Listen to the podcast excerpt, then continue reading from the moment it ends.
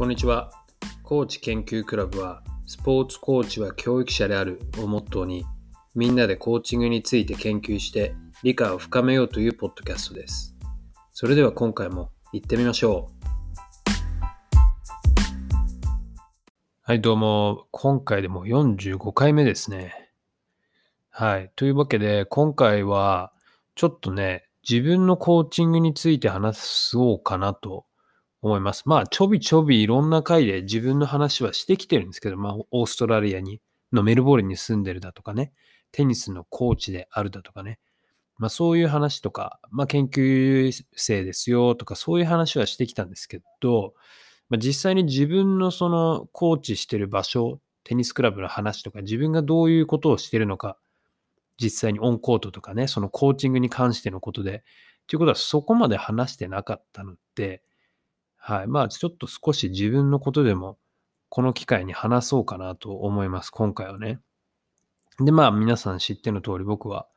今、オーストラリアのメルボルンに住んでて、テニスコーチなんですけども、はい。で、まあね、今はまあ、こうコロナ始まってからは、ここだから、1年半ぐらいは、結構コーチできてない期間が多くてね、ロックダウンが続いてるんでね、まあ、それは置いといてですよ。それは置いといて、まあ、どこから始めようかなと思ってたんですけど、まあ、とにかくスタートとしては、僕がテニスコーチっていうものをやり始めたのは、えー、2016年ぐらいかな。そこでちゃんとテニスコーチとしてやり始めて、で、えー、2017年に上海に行っ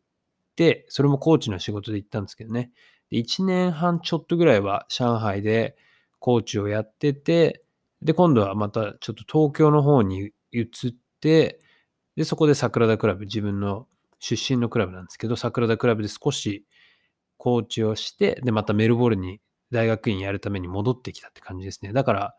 今んとこはすごいね、テニスクラブをいろいろ点々と結構短いスパンで動いてる感じですね。はい。今回が一番長いかな。まあ、とはいえさっきも言ったんですけど、コーチできてないっていうのがちょっと痛手なんですけどね。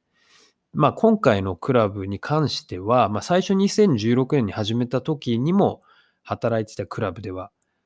あったんで、あのまあ素性は分かってるとか、そのクラブの関係者の人とかもまあ知り合いだったんで、そこはまあ問題なくスッと入れたんですけど、戻ってきた時に。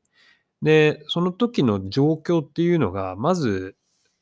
そこのクラブのヘッドコーチが、クラブの関係者の人とちょっとこう、反りが合わないというか、なんかね、揉め気味だったんですよ。だから、ちょっと、こう、クラブとして危ういなっていうところで、僕、メルボルン戻ってきたんで、じゃあちょっと入ってくれないかっていうことで、そこに決まったんですけど、で、まあ、テニスクラブのヘッドコーチとはいえ、もともとは、えー、オリジンテニスっていう会社が、のコーチが、というかそうな、オリジンテニスと契約してるって感じかな、クラブが。で、なんでオリジンテニスのそのコーチが、そこでレッスンをやるという。で、それ以外のコーチは入れないよっていう、そのクラブでレッスンはできませんっていうのが、えー、ルールですね。はい。で、だから、そのオリジンとしてはもうちょっとやっぱりそこのヘッドコーチがクラブの関係者と揉め気味で、ちょっと、どうも、ニッチもサッチもいかなくなってるから手を引こうかなぐらいの時に僕がちょうど、それが2019年の10月ぐらいかな、にメルボールに戻ってきたんで、なんで即仕事をくれて、で、まあちょっとそこのクラブに行って、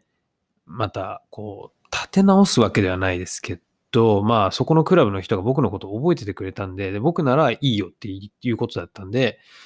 で、あの、早速頼まれて、そのクラブに戻ったわけですね。要は2016年に最初にやってたクラブに僕は戻ったんですよね。メルボル戻ってきて。はい。で、まあ、その方向としては、もう僕がヘッドコーチになっていくっていう方向で、やってほしいっていうことがクラブからの提案というかもう要望だったので、まあオリジンテニスとしてもそれを飲まないわけにはいかないんでね、そこでやらせてもらうためには。はい。で、ということで、まあ僕もまあ最初はね、ヘッドコーチっていう形ではもちろんなかったんですけど、てかまだ正式にね、ヘッドコーチっていうことでいいのかな？クラブ自体はヘッドコーチだと僕のこと思ってると思うんですけど、あの本来だったら僕、まあもちろんテニスコーチの資格はあるんですけど、自分の資格だとあれヘッドコーチって本当はできないんですけどね。うん。それで、オーストラリアのテニスクラブっていうのは、あの、その、コーチとしての資格がないと、まずコーチをやらせてもらえないんで、そこは絶対持ってなきゃいけないんですよ。で、ある程度のレベルのコーチングの資格を持っている人がヘッドコーチになれて、その自分のビジネスっていうのをそこで展開できるっていうことなんですけど、僕の資格はまだそこのレベルじゃないんで、本当は、本来は多分ヘッドコーチやっちゃいけないんですよね。そうだからそこどうすんのかなとは思ってるんですけど、未だにね、それ未だに。で、今ちょっとその、まあヘッドコーチっていう風な形にはなってるんですけど、でも実際のところはまだビジネス自体はその元々いたヘッドコーチっていうことなんですよね。でももうその元いたヘッドコーチは完全に今うちのクラブではレッスンやってないので、もともとそのコーチが2つクラブを掛け持ちしてたっていうのがあって、そのもう片方のクラブからもこう、なんていうのかな、こっちに集中してほしいとか、もうちょっとこう、身を入れてほしいっていう要請も来てたとかっていうのもあったんで、だからそのコーチはやっぱり2つクラブやるっていうのはなかなか大変なんでね、そっちに集中するっていうことで、で、僕がその後釜として入ってきてっていうのが、っていう、ここがだから、それが、ここもちょうど2年ぐらいですかね。はい、ここ2年ぐらいです。で、まあ、それはね、さっきも言った通り、最初からヘッドコーチじゃなくて、徐々に徐々に僕が、えー、こう、全権っていうことになってきてて、本当今年入ってからかな、そのもう、もともといたヘッドコーチが完全に来なくなって、僕が、なんかこう、その全部生徒さんのクラスのスケジュールだとかも、ソフトウェアがを会社で使ってるのがあるんで、それをアクセスできるようにしてくれて、自分でこう全部そういうのをやるようになったのはね、ただまだ、そのお金の話とかはまだやってないんで、その自分のビジネスじゃないんでね、だから銀行の口座とかもその元々のヘッドコーチのものなんで、僕は全くそこの辺の数字が分かってない状態ではあるんですけど、今のところは。そう、だからまあでも、それは、その完全に自分のビジネスっていう風になるにはちょっとオーストラリアのビザっていうところもあるんでね、永住、僕永住権まだ持ってないんで、それを取らないことにはちょっとまだなれないのかなって感じなんだと思うんですけどね。で、今がそんな状態ですかね。そうで、クラブを引き継ぎ始めると。で、まあ、もともと来た時もね、結構、パッと僕が最初にレッスン入り始めた時も、うーん、まあこれ僕の目から見てですけどね。で、まあもちろん2016年最初に始めたのがそこのクラブで、もともとは僕はその、そこにいたヘッドコーチの下で始めたんですけど、だからまあ知り合いでもあったし、まあ最初のコーチ、最初にこう、なんていうのかな、いろいろ教えてくれたコーチであったんで、尊敬はしているんですよ。でもまあ、こう、上海行って東京行ってだとか、こう、いろいろ他のクラブも見て回って、自分でもいろいろこう、ね、考えがその3年ぐらい3年ちょいで、やっぱり変わったりだとか、新しいね、情報を得たりだとか、自分のコーチとしての技術っていうものも少しね、ついてきた上技術が上がるとかって言い方するのかな、コーチはわかんないですけど、考え方がまあかなり変わってるわけで、それでやっぱりね、戻ってきたときに、うん、まあ自分の目から見るとあんまりいい状況ではなかったんで、これはやっぱり一からちょっとこう、なんていうのかな。もう根っこから変え、いろいろと変えていかなきゃいかんなっていう感じではあったんですね。で、それをもうずっとここ2年間ね、このロックダウンに邪魔されながらも、着々とうまく進んでるとは言えないですけど、少しずつ進んでるかな。自分の思う方向にって感じですかね。ただ今年に入ってからは、まあかなり自分がもうワンマンでやってる感じだったんで、そこはちょっと辛いんですけどね。最初、こう、2019年に戻ってきた時は、女の子のコーチが一人、えー、行って、大学生のね、まあ、その子が結構そこに入ってて、フルで出れる子だったんで、で、その元々行ったヘッドコーチも2つクラブやってるわけで、毎日だからそっちのクラブには行けないんですよ。だから行けない時はその子がこう、そこを仕切るみたいなことやってたんで、だから僕はその子と一緒に結構、えー、うまい具合にやってたんですよ。そう、その子がいてくれたから、まあいろいろこう、円滑に進んだっていう部分もあったんですけど、その子、まあ大学生だったんで、大学卒業とともにね、仕事も、はい、あの、見つけ、ちょっとだからコーチはもできないってことになったんで、それも今年の頭とかで、だからね、そこからが、自分が一人ぼっちになっちゃってからかなりきつかったかなっていう感じはありますかね。いろいろ、もちろんいろいろ変えようとしてたりしてた分ね、そう、それで、まあ、なんというかパートナーを失った感ですよね。はい。それでいてやっぱりこう自分がヘッドコーチなのかな、どうなのかなっていうこのね、落ち着かないポジションっていうのもあったりとかで、って感じですかね。はい。で、まあ何がね、もともとそんなにじゃあ僕はパッと見て良くなかったかなって思うのは、あの、まあテニスって今プレイステイってものがあって、あの、ボール、柔らかいボール使ったりだとか、ちっちゃいラケット使ったりだとか、まあ、要は子供のこう体のサイズに合わせて、コートのサイズだとか、ボールのね、あの、スピード、柔らかいボールの方がもちろん遅いんで、とかね、ラケットのサイズとかっていうものも、こう調整するわけですよ。それがプレイステイなんで、で、それを使うとやっぱり、えー、最初の方からもう始めた時から結構ラリーができたりだとか、そう、友達と打ち合えるみたいなね、そうテニスが最初からできるっていうのがプレイステイのいいとこで、でそこはまあほぼ使ってなかったんで、えー、まあ一般的な、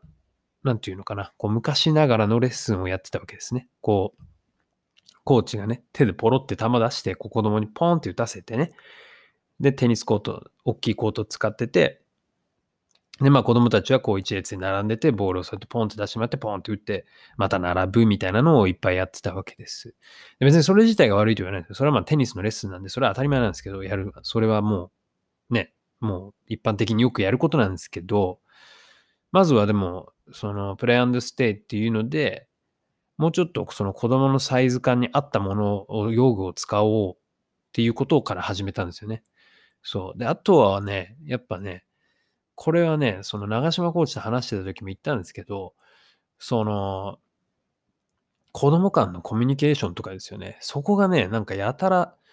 ないというか、やっぱ子供同士がね、全然ね、友達じゃない感がすごかったんですよね。最初に来た時にね。せっかくやってんのになんで友達じゃないんだろうとか思いながら見てて。で、だからそこも、まあ、でもそれはすごく時間がかかったんですけど、それはもうあの、何か根本的にこれをやってってこうバーンって変わるわけじゃないんで、そのクラブの雰囲気として、クラブの、えー、環境と、環境としてそういう環境をちょっとちょびちょび自分が作っていかなきゃなっていう心持ちで、ずっと今まで2年間やってきて、そうだからとにかくやっぱりその団体としてね、グループレッスンの話をすれば団体としてそこになんかこう横のつながりみたいなのをすごく僕はあの重要視してるんで、それをやっぱり作り出していってあげなきゃっていうことです。で、それを作るのは僕のコーチとしての仕事なんでね、そういう場の雰囲気を。だから本当にまあちょっとしたことではあるんですけど、もちろん自己紹介、新しい子が来たら自己紹介をみんなでするとかね、あの、最後みんなで集まってきちんと話すだとか、あの、すごく気をつけてたのがやっぱり、その、子供の目線でね、話すときもね、だからいつもしゃがんで僕は喋ってるんですけど、とかね、あの、まあ、ちょびちょびしたところですよ。でも本当にあの、自然な、自然にできるっちゃできることだとは思うんですけど、すごく気をつけてやっぱり子供とよく話すようにとかすごくしたんですよね。で、子供にもやっぱり名前を、子供同士も名前で呼び合うことだとか、だから、こう、テニスのレッスンではあるんですけど、僕のレッスンはできるだけチームになるようなゲームとかを入れるように絶対にしてるんですよ。だからそこでこう、あの、チームワークであったりだとか、リーダーシップであったりだとか、そういうものを少しね、やっぱり身につけてってもらいたいっていうのもあるんで、で、そうやってるうちに、すごく横のつながりができてくるんですよ。子供同士がお互いをこう分かり合ってくる感じ。で、そうするとなんとなくね、レッスン自体がこう、パズルのピースがピタッと合ってくる感じの雰囲気になってくるんです。うん。だから、そそうするとなんだか子供たちはどんどん吸収していくし、なんなんだかこうレッスンの雰囲気もすごく楽しくなってくるから、こっちまで楽しくなってくるっていうね、そのレッスンやることが。そこをとにかく、そういうものをやっぱり目指していきたかったんで、その、なんかちょっと雰囲気として、そう、最初入った時、来た時はなんか殺伐としてたんですよね。そうそれじゃ違うなと僕は思うんで。はい。で、まあ、そう自分のやっぱり意見がいろいろ変わってきたっていうのがあるのと、やっぱりそのもともといたヘッドコーチと目指しているものが僕はちょっと違ったのかなっていうのはすごく思うところで、すみません、これちょっと愚痴っぽく聞こえちゃうんですけどね、この人に対する。でも、どうしても覚えてるのが、なんかね、夏場、僕が来てちょっとした頃ぐらいに、あれはね、6歳ぐらいの男の子を、その元々いたヘッドコーチがプライベートレッスンで見てたんですよね。で僕、その時自分のレッスン前だったんで、道具出したりとか準備してて、そしたらレッスン中なんですけど、そのコーチがこう来るわけですよ。あの、ちょっと日陰の方で僕はいろいろ道具出してたんで、倉庫が日陰のところにあってね、来て、なんか顔、こう普通にこう会話してくるわけですよ。で、なんか、パッと見たら、その男の子はコートの中で、なんか腕立てやらされてるんですよね。で、それを置いて、そのコーチが出てきて、自分は日陰で水を飲みながら僕らと話し始めるわけですよ。で僕はそれを見たときに、これはどう考えても違うなと思って、あの、これだけはダメだなっていうか、なんだろうね、こう、やっぱり僕最初にコーチ始めたときにその人にお世話になってたんで、すごく尊敬はしてるんですけど、今回帰ってきた時にちょっといろいろとやっぱりね、見てて疑問に思うことがすごく湧き出てきて、だから僕の考え方とかいろいろ変わったなっていうのも感じたんですけど、その間空いた3年間とかで。あ、なんかちょっと違うっていうので、で、そこで確実に、やっぱ5、6歳の男の子がなんか、しかもなんか理由がななんだっけな、なんかよくわかんないですけど、こうちゃんとした動きができなかったからとかで腕立てやらされてて、で、自分は暑い中、暑いからこっち来て水飲んでるっていう絵を見た時に、あ、絶対違うっていうのをもう本当に思ったのは、すごくだけはすごく覚えてて、こうなってはいかない、いかんっていうね。で、そこでやっぱり僕が納得いったりもしたわけですよ。そのなんでクラブの人と揉めるだとか、そういう話に発展してしまうのかっていうね。うん。それはね、やっぱり、あの、僕も、そのコーチだとかを、その自分の会社の人たちと話していると、やっぱりみんなそのコーチを擁護するわけで、で、こう、クラブ側の人をちょっと悪く言うかな。そういう感じの、ね、言われ方を僕は、その、会社とかから言われてきてたんですけど、でもやっぱりね、火のないとこに煙は立たないんで、で、なんか揉めるときってお互いが大体何かしらあるわけじゃないですか。どっちか片方が完全に悪いなんてありえないわけで、でそこを見たときにやっぱり、ああ、じゃあ、まあ、それはそ、そういうなる理由があるんだよっていうふうに思って、まあ、まあもともとヘッドコーチなんでね、やっぱり、うん、その、ヘッドコーチの求めてるものっていうことで、どう考えてもクラブは、ね、方向性が決まっちゃうんで、そう、うん、まあその人の考え方、そういうやり方と、クラブのあれ、求めてるものが合わなかったんだよねって、ただそれだけの話だよねっていう。で、僕と求めてるものともそのコーチのやってることはやっぱり全然違うなっていうことに気づかされまして。はい。だから僕はちゃんと自分のでも、それでも自分のやることを曲げずにきっちりやっていかなきゃなっていうのを今でもね、思ってやってるんですけど、だから 話し合うとそのコーチとあんまり話が合わないっていうね、噛み合わないっていうコーチングの話とかで、見てる部分が違うとかね、考えてる部分が全然違うんで、はい。まあそんな感じでね、今やってるわけですよ。だから、なんだろうね。まあ大変っちゃ大変なんですよ。で、その、もともと一緒にやってた大学生のコーチが辞めちゃってからは、自分が教えてる子供たちを、こう、コーチとして、お手伝いみたいな感じでね、起用してやってるんで、まあ、15、6歳ぐらいの子供子供たちかな。その、そういう子たちがね、6人、5、6人ぐらい自分の下で手伝ってくれてるんで、ありがたいんですけど、でもやっぱり、前にも話したと思うんですけど、そのコーチングをしながら子供たちの、しながらそのコーチたちもコーチしなきゃいけないっていうのがやっぱり大変でですね。今だから、そう試行錯誤しながらどうやってその子たちをコーチとして育てていこうかなというか、もうコーチとしてっていうよりか、やっぱ社会人としてね、育てていくっていうかね、初めての仕事の、